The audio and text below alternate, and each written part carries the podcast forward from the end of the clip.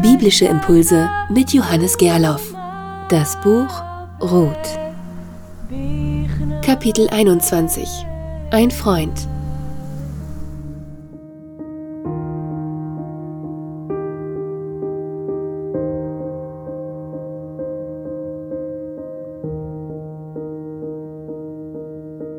Naomi hatte aber doch noch einen Freund ihres Mannes.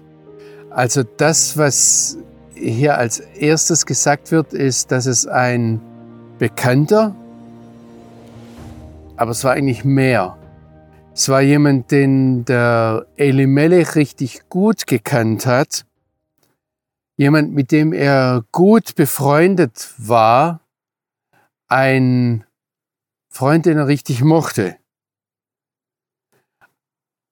Also mit was dieses zweite Kapitel anfängt, das ist mit einer Männerfreundschaft. Und Männerfreundschaften sind nicht selbstverständlich, aber wie wir hier sehen, etwas sehr, sehr Wertvolles.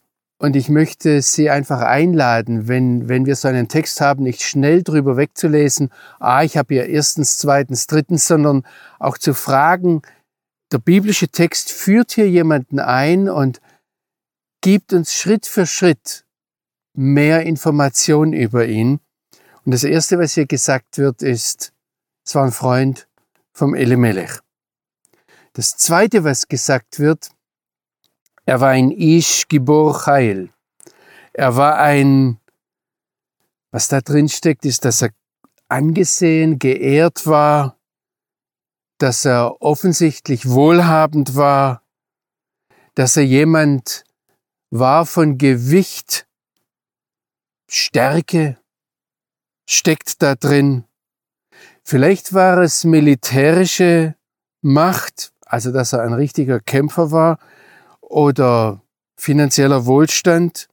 Er war auf jeden Fall eine Führungspersönlichkeit und wenn so ein Begriff gebraucht wird, dann sagt es auch etwas aus über seine Echtheit, seine Integrität und Fruchtbarkeit im weitesten Sinne des Wortes. Auf jeden Fall beinhaltet es Stärke, Kraft. Also, wenn ich das kurz zusammenfasse, dann haben wir hier einen wohlhabenden Grundbesitzer und die, die jüdischen Übersetzungen ins Aramäische, die, die, die sagen dann auf jeden Fall auch noch, er war mit dem Gesetz mit dem Wort Gottes wohl vertraut. Die rabbinische Tradition später bringt in diesen ganz kurzen Ausdrücken, sieht da drin, dass er jemand war, der zum Sanhedrin gehört hat. Das ist ein, etwas ein Anachronismus, aber es gab damals auch schon diese Beratung der einflussreichen Männer und ähm, was dann die rabbinische Auslegung dazu sagt, ist, wenn dieser Mann, dieser Freund des Boas ein Urteil gefällt hat, war das nicht nur gültig auf Erden, sondern auch im himmlischen Gerichtshof. Er war ein Mann der Weisheit. Interessant ist, dass ein ähnlicher Begriff, also nicht Ish-Gibor, sondern El-Gibor, gebraucht wird in Jesaja 9, wo nach unserem Verständnis der Messias beschrieben wird. Und dort heißt es nicht, dass er ein, ähm, ein, ein Menschheld war, sondern dort heißt es, dass er ein Gottheld war. Also wir wissen erstens, er ist ein Freund von Boas, zweitens, er ist ein wirklich ein Mann von Gewicht, von Einfluss, von Macht. Und dann wird uns als drittes gesagt, was wir vielleicht vorweggenommen hätten, dass er ein Blutsverwandter von Elimelech war, dass er aus der Familie des Elimelech stammte.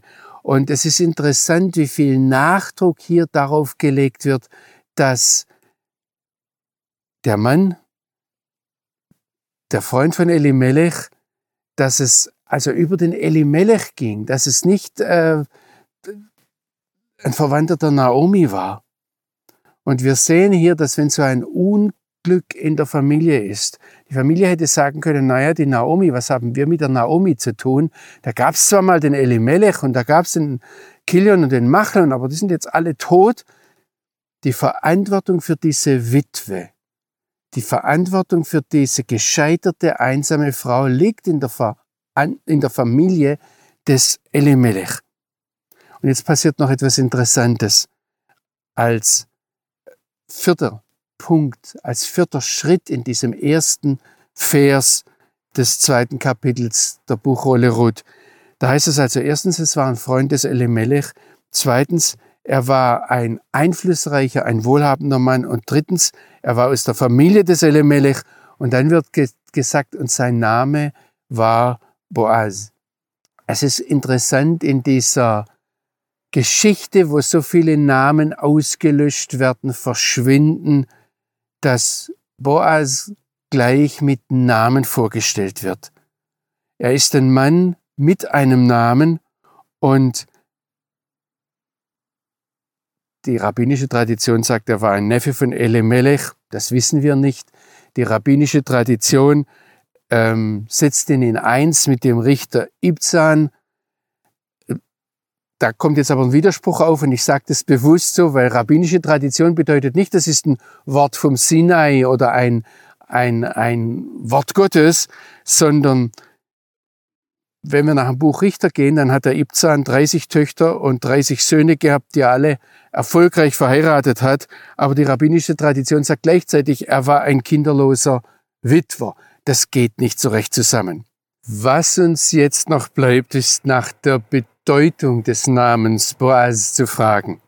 Und da muss ich zunächst vorwegnehmen, die Bedeutung ist unklar. Manche Linguisten, manche Forscher sagen, es sei eine Abkürzung von einem Namen Ben Uziah oder Ben Oz. Was klar ist, ist, dass da drin die Kraft steckt, dass es etwas mit einem Starken zu tun hat. Man könnte es übersetzen in Stärke oder Geschwindigkeit, Effektivität, Schnelligkeit, Flinkheit, All das kann da drin stecken. Man kann sagen, in ihm ist Stärke. Auf jeden Fall hängt es wahrscheinlich damit zusammen, dass Boas jemand war, der, der für Selbstbeherrschung, für Kontrolle stand. Ich finde interessant, dass sich diese Wortfolge, also diese Buchstabenfolge von Beit, Ein, Sein, diese drei hebräischen Buchstaben noch einmal finde in Micha 5, Vers 3. Der Prophet Micha redet dort von einem Herrscher in Israel, der wieder Boas aus Bethlehem stammt. Und dann heißt es, er wird auftreten und er wird weiden in der Kraft des Herrn, in der überwältigenden Größe des Namens des Herrn seines Gottes, so dass sie das Volk dann sicher wohnen wird und er wird groß sein bis an die Enden der Erde und er wird sein ein, ich sage jetzt einmal, ein Mann des Friedens, dort heißt es eigentlich, und er wird Friede sein. Interessant ist auch, dass noch an einer Stelle in der Bibel der Boas, der Name auftaucht und das ist, das ist einer der Namen der beiden Säulen, die am Eingang des Salomonischen Tempels standen. Und damit wird der Boas irgendwie, wenn wir das uns vorstellen, wird ein, ich sage jetzt einmal ein Wächter, wird ein Zeichen auf dem Weg sein, wo es ins Allerheiligste geht, in die Gemeinschaft mit dem einen wahren, lebendigen Gott, dem Gott Israels.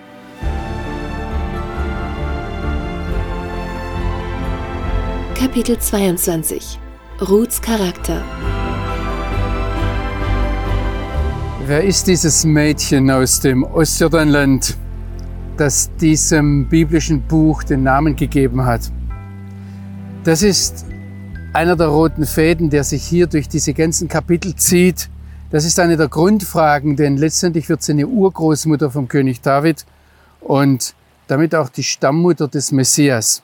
Wenn wir uns diese junge Frau jetzt einmal näher ansehen, dann ist das eigentlich ein Thema, das sollte die ganze Zeit mit uns gehen. Das ist auch der der Grundzweck dieses Buches, weil sie ja letztendlich ähm, dann die Stammmutter des Königs David wird.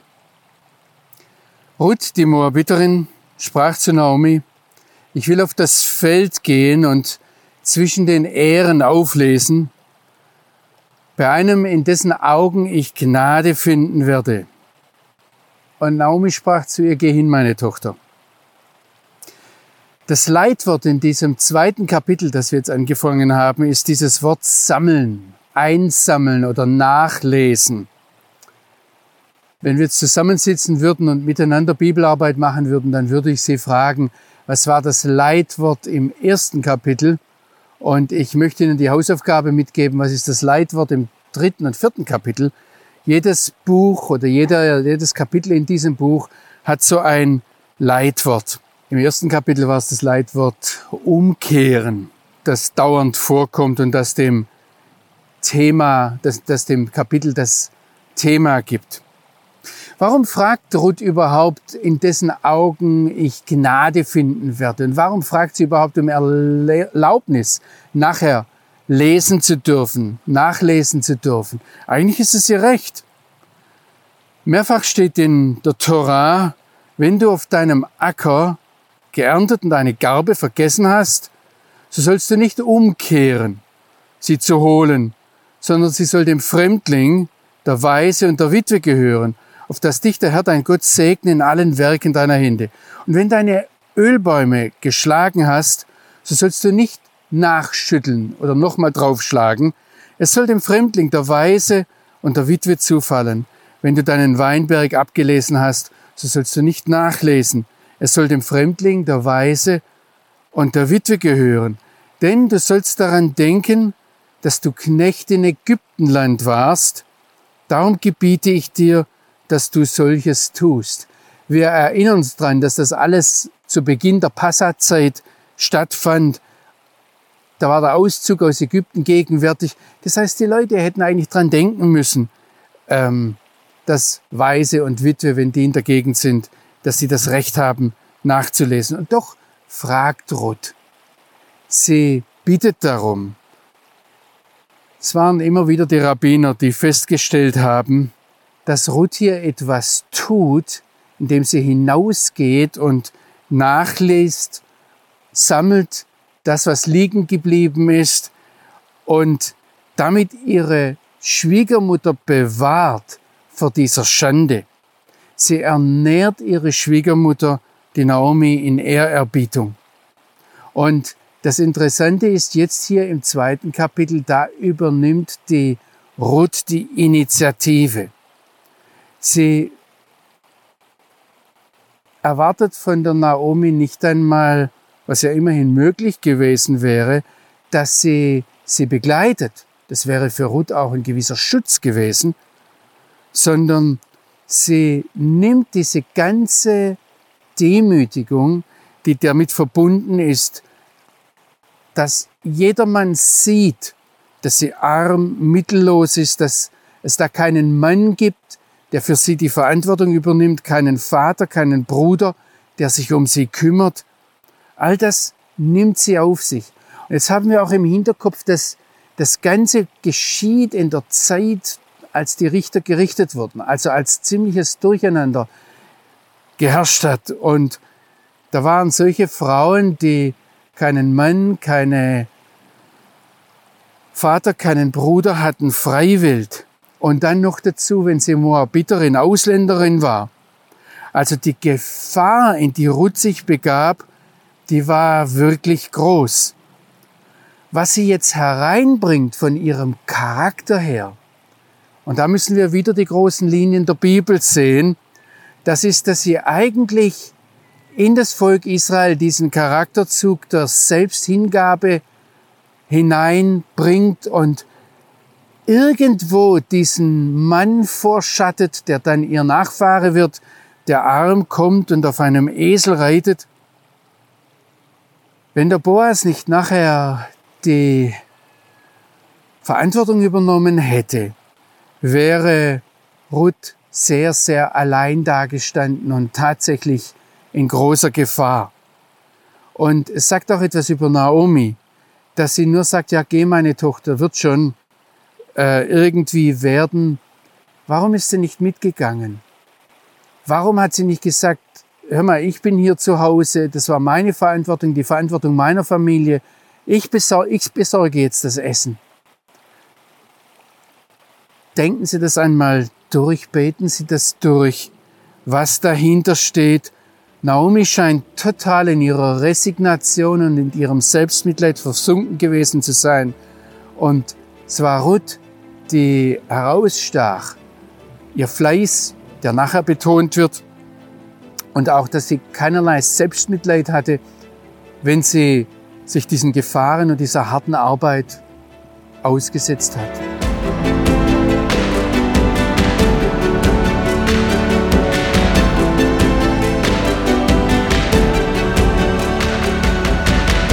Kapitel 23 Zufall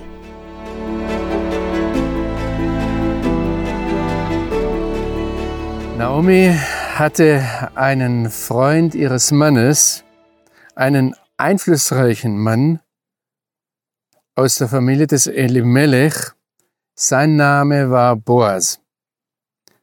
Und Ruth, die Moabiterin, sprach zu Naomi, ich will auf das Feld gehen und zwischen den Ähren auflesen, bei einem, in dessen Augen ich Gnade finden werde.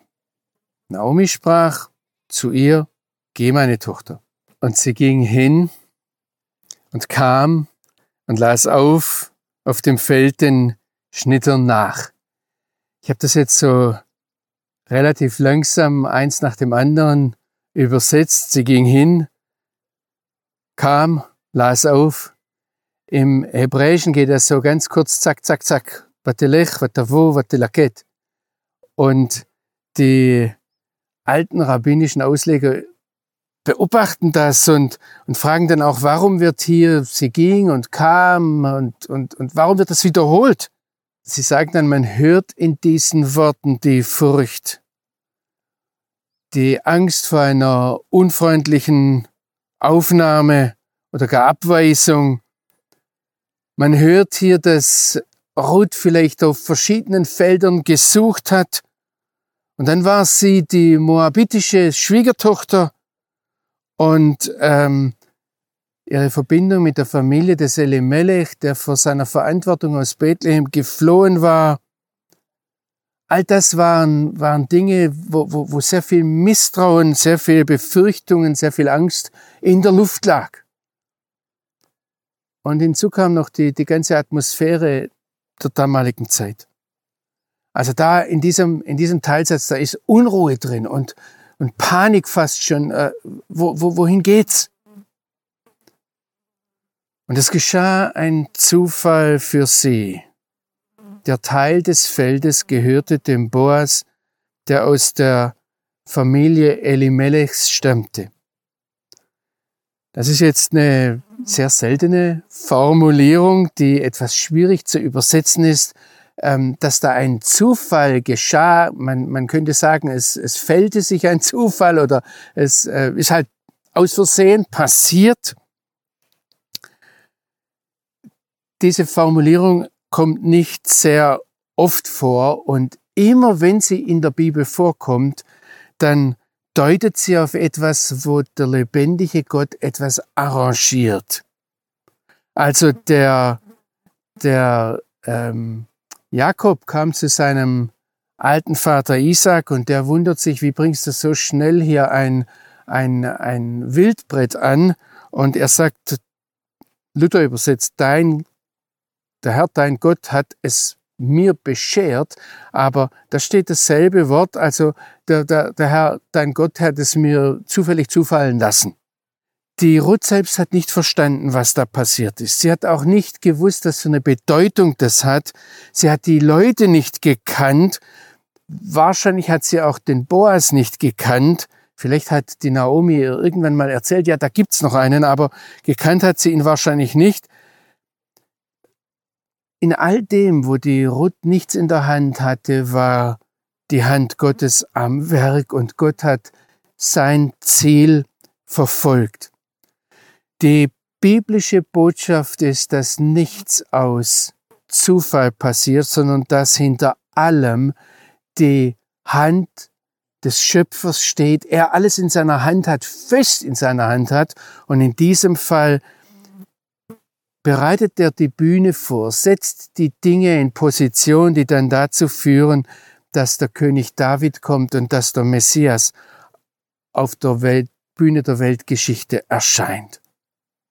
Der Knecht Abrahams, er bittet so einen Zufall, um die Frau für den Isaak zu bekommen.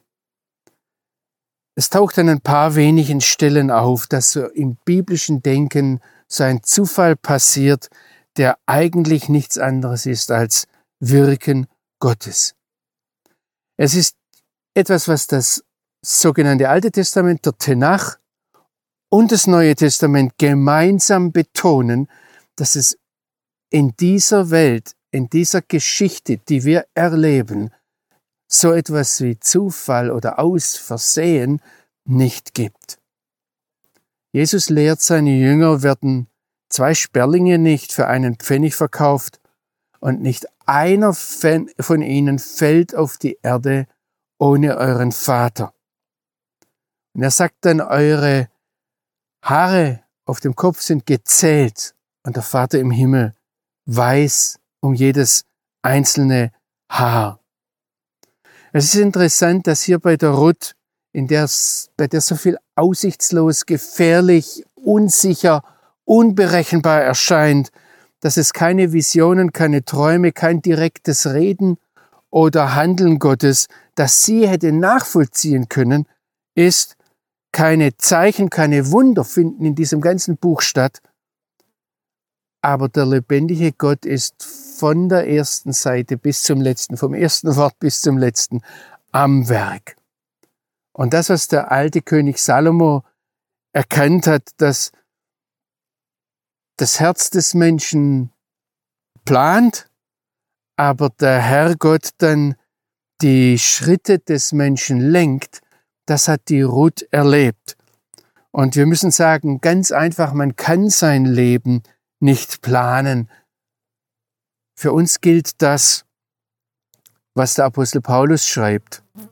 Wenn er sagt, wir wissen, dass denen, die den einen wahren lebendigen Gott, den Gott Israels lieben, und jetzt gebraucht er ein ganz interessantes Wort, er sagt, für sie wirkt zusammen zum Guten alles. Also das ist nicht nur, dass wir uns jetzt zurücklehnen und sagen, ähm, auf gut Arabisch, Inshallah, wenn Allah will, ja, dann passiert's halt so. Wir sind keine Fatalisten. Wir tun, was wir können, aber wir wissen gleichzeitig, dass der lebendige Gott alles in seiner Hand hält, dass wir dem einen dienen, der gesagt hat, mir ist gegeben alle Gewalt im Himmel und auf Erden. Deshalb geht hin. Da ist eine Zusammenarbeit da, die aber, wenn wir das wissen, wenn wir es im Kopf haben, ich weiß sehr gut, dass wir das oftmals nicht im Kopf haben, dass es weit weg ist, eine unwahrscheinliche Ruhe gibt.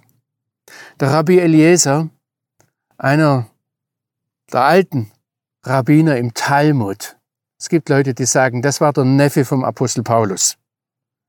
Der Rabbi Eliezer sagte im Blick auf diesen Text, Boas hat seinen Teil getan, Ruth hat ihren Teil erledigt und Naomi tat, was sie zu tun hatte. Und das sagte der heilige, gelobt sei er, der lebendige Gott. Jetzt ist es dran, dass ich meinen Teil tue. Kapitel 24 Ein Gruß Und sie ging hin und kam und las auf, auf dem Feld den Schnittern nach. Und es geschah ein Zufall für sie. Der Teil des Feldes gehörte dem Boas aus der Familie des Elimelech. Und sie da, Boas kam aus Bethlehem.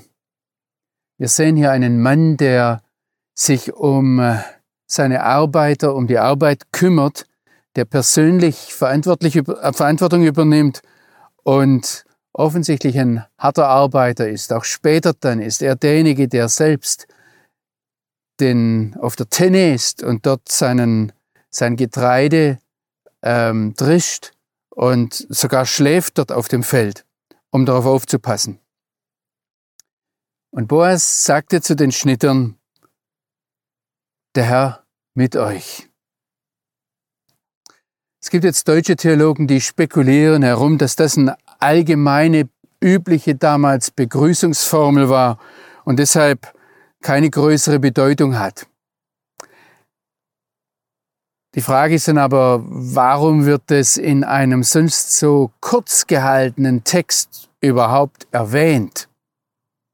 Und wenn wir die Atmosphäre und die Zeit, die ganzen Zusammenhänge, die wir im Buch der Richter sehen, im Hinterkopf haben und an die Atmosphäre denken, die, die immer weiter sich von Gott weg entfernt, dann ist es vielleicht doch etwas ganz Besonderes, dass das erste Wort, das der Boas hier in den Mund nimmt, das erste Wort, das wir von ihm hören im Buch Ruth, der Herr ist. Übrigens, der Engel des Herrn begrüßt den Richter Gideon auf ähnliche Art und Weise. Und dann, wenn wir weiterdenken ins Neue Testament hinein, dann ist es der Engel Gabriel, der die Miriam ähnlich begrüßt es sind aber immer Engel.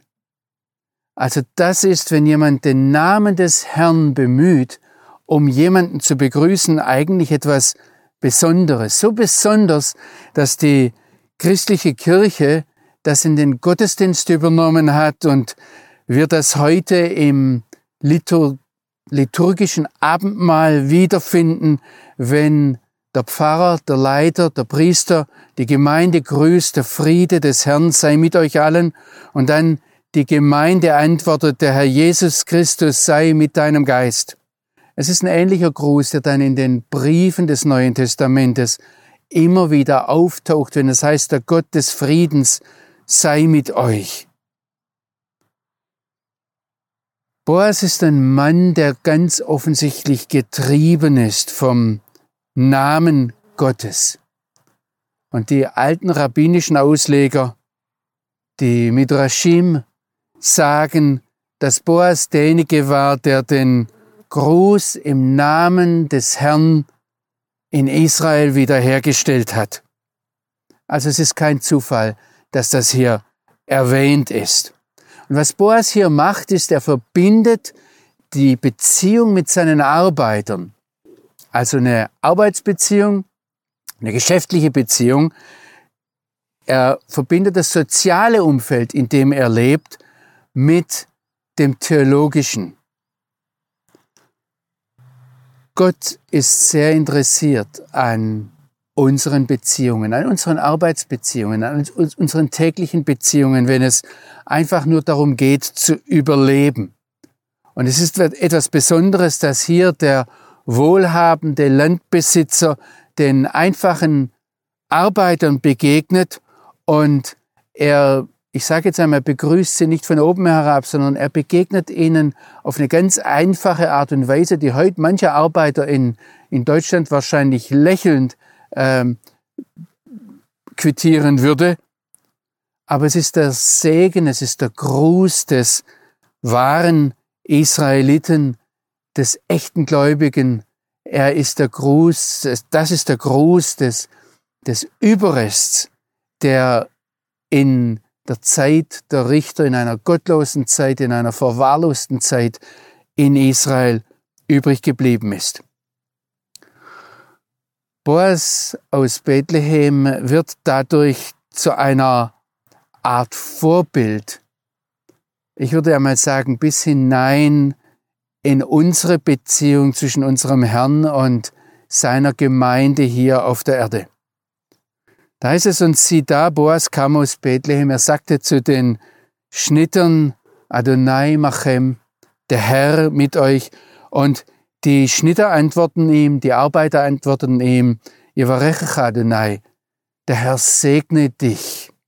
Ha, wieder hören wir nicht den Tonfall der Worte. Und es man kann das jetzt auch ganz anders auslegen.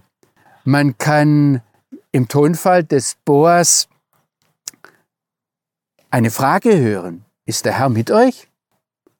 Und die Arbeiter antworten, ja, der Herr segnet dich. Wenn wir dran denken, dass es eigentlich das Recht der Ruth gewesen wäre und ähm, man das Feld nicht ganz abernten soll, sondern etwas stehen lassen soll für den Fremdling, für Witwe und Waise. Ähm, da wird ganz besonders unterstrichen und betont, dass Gott das alles als Anweisung gibt, damit er, weil er uns, weil er sein Volk segnen möchte. Also man kann das so verstehen, dass Boas kommt und sich erkundigt bei seinen Arbeitern, arbeitet ihr so, arbeiten wir so als Gemeinschaft, dass ähm, der Herr mit uns ist und diese Arbeiter antworten, ja, der Herr segnet uns.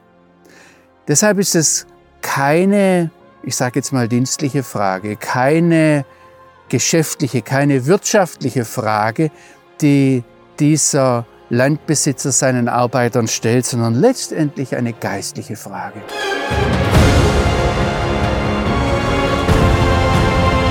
Kapitel 25 Existenznot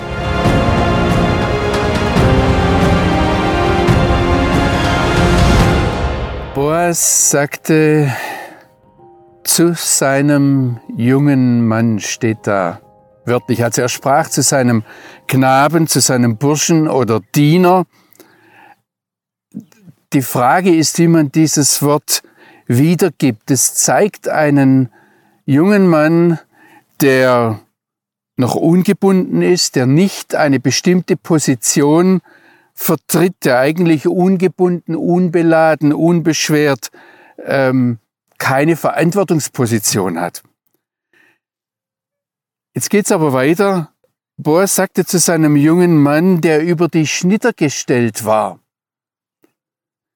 Und das, dass er eine Verantwortungsposition hatte, wird hier in diesen beiden Versen gleich zweimal betont und in, in einem Text, der sonst so knapp gehalten wird, wo eigentlich nichts Überflüssiges gesagt wird, da fällt das auf und da fällt dieser Widerspruch auch auf.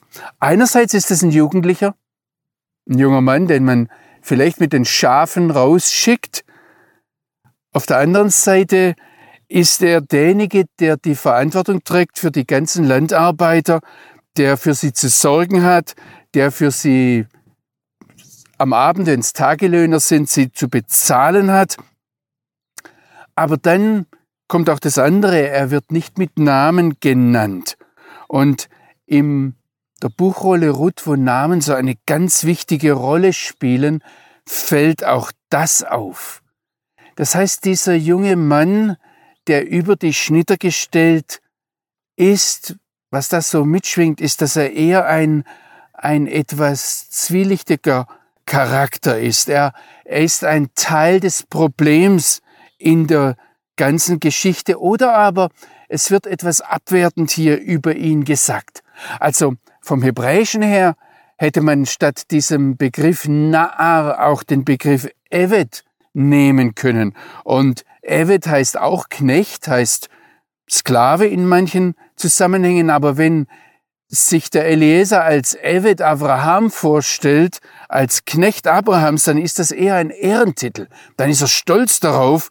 Und wenn die Nahestehenden, sage ich jetzt einmal, eines Königs, Avadim genannt werden, Knechte genannt werden, dann sind das die Großen, die Berater, der Mitarbeiterstab eines Königs, zum Beispiel des Pharao in Ägypten. Also das dieser Vorarbeiter von Boas Naar genannt wird, das fällt auf. Und Boas fragt ihn jetzt, zu wem gehört diese Naara, zu wem gehört dieses Mädchen, diese junge Frau. In ähnlicher Weise, und da wird derselbe Ausdruck gebraucht, erkundigen sich verschiedene Leute in der Bibel nach irgendeinem Sklaven. Wem gehört der? Oder der Josef wird zum Beispiel so ein, ein, ein, ein junger Hebräer, also ein Naar Evri genannt. Was jetzt wichtig ist in unserem Zusammenhang, ist, dass die Nachfrage des Boas aus dieser eher unbekannten, unwichtigen Moabiterin eine anerkannte, bedeutungsvolle Persönlichkeit macht. Und das beobachten wir hier in diesem Text. Also der junge Mann von Boas, der über die Schnitter gestellt war, der antwortet jetzt, das Mädchen ist eine Moabiterin, die mit Naomi vom Feld Moabs zurückgekommen ist. Er betont den Status der Moabiterin und, und alles, was damit zusammenhängt, was da mitschwingt. Und er sagt, eigentlich ist sie nicht wert, dass man sie beachtet und schon gar nicht, dass man für sie sorgt oder dass sie irgendeinen Status hat. Auch da schwingt etwas Herabwürdigendes mit. Und wenn er dann noch betont, also die Verbindung mit der Naomi, dann schwingt da das Ganze mit, dass